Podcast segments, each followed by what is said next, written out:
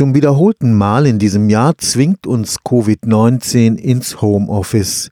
Kein Weg zur Arbeit mehr und auch der vorweihnachtliche Einkaufsmarathon ist auf ein Minimum beschränkt. Die Gefahr ist groß, dass wir uns im Lockdown noch weniger bewegen als sonst. Das hat nicht nur Folgen für die körperliche Verfassung. Forschungen am Karlsruher Institut für Technologie zeigen, dass sich durch den Bewegungsmangel auch unsere Stimmung noch weiter eintrüben kann. Dass Bewegung die Stimmung deutlich verbessern kann, ist bekannt.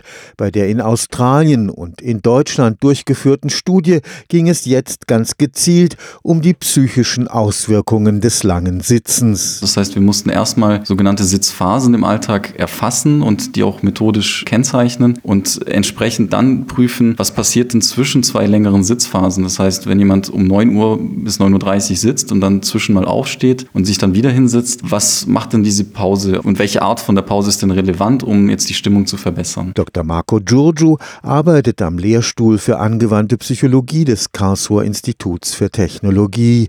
Hier nutzt man unsere ständigen Begleiter, die Handys, zu Forschungszwecken. In der Kombination mit Fitness-Trackern lässt sich ein Zusammenhang zwischen Bewegung und Stimmung messen. Die Teilnehmer haben ihren ganz gewöhnlichen Alltag vollbracht, haben von uns dafür einen Beschleunigungssensor erhalten. Man kennt das mittlerweile mittlerweile ganz gut auch als sogenannte Variables. Der hat kontinuierlich das Sitzverhalten aufgezeichnet. Und parallel dazu haben die Teilnehmer auf einem Smartphone regelmäßig Stimmungsfragen beantwortet und aus diesen Daten können wir dann dynamische Effekte im Alltag nachbilden. Erstaunlicherweise kommt es gar nicht so sehr darauf an, wie lange man sich bewegt. Was wir gut sehen können, ist, dass vor allem die Intensität entscheidend positiv die Stimmungsdimensionen verbessert. Stehen allein würde jetzt vielleicht nicht reichen, sondern man müsste tatsächlich mal vielleicht auch einmal um um den Block laufen oder sich ein bisschen intensiver bewegen. Und natürlich die Häufigkeit, so scheinen die Ergebnisse uns zu zeigen, dass das auch einen positiven Effekt hat. Das heißt, wenn wir jetzt einen längeren Zeitraum betrachten, sollte man sich nicht nur vielleicht einmal eine Pause gönnen, sondern vielleicht auch mehrmals. Überraschenderweise ein bisschen, dass die Dauer keinen Effekt zeigt. Die Arbeit im Homeoffice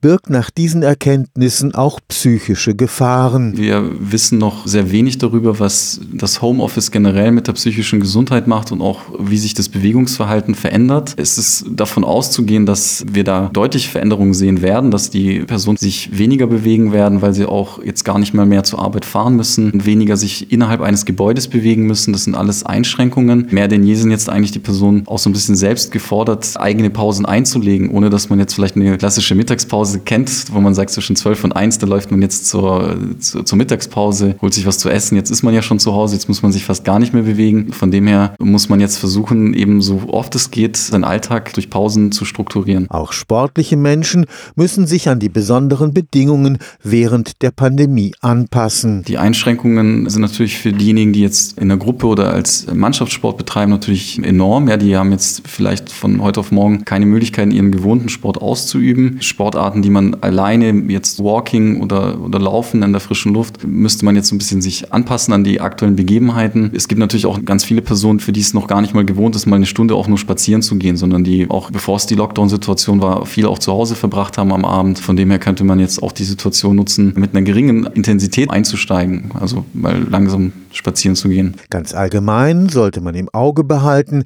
dass die Lebensumstände während einer Quarantäne leicht klaustrophobische Gefühle auslösen können, die dann zu einer Depression führen können. Die Quarantänesituation ist nochmal eine ganz spezielle, weil wir haben da natürlich auch andere Faktoren wie mangelnde soziale Kontakte. Also es spielt eine ganze Reihe von Faktoren spielen eine Rolle, die potenziell zu einer Verschlechterung der Stimmung führen können. Bewegung wird wahrscheinlich nur ein Baustein davon sein. Nichtsdestotrotz könnte man zu Hause versuchen, durch Aktivierungsübungen, durch Dehnübungen, durch Kräftigungsübungen diesen wichtigen Bereich nicht zu vernachlässigen. Denn wir wissen, ein gesunder Geist in einem gesunden Körper ist ein sehr wichtiger Bestandteil für ein glückliches Leben. Stefan Fuchs, Karlsruher Institut für Technologie.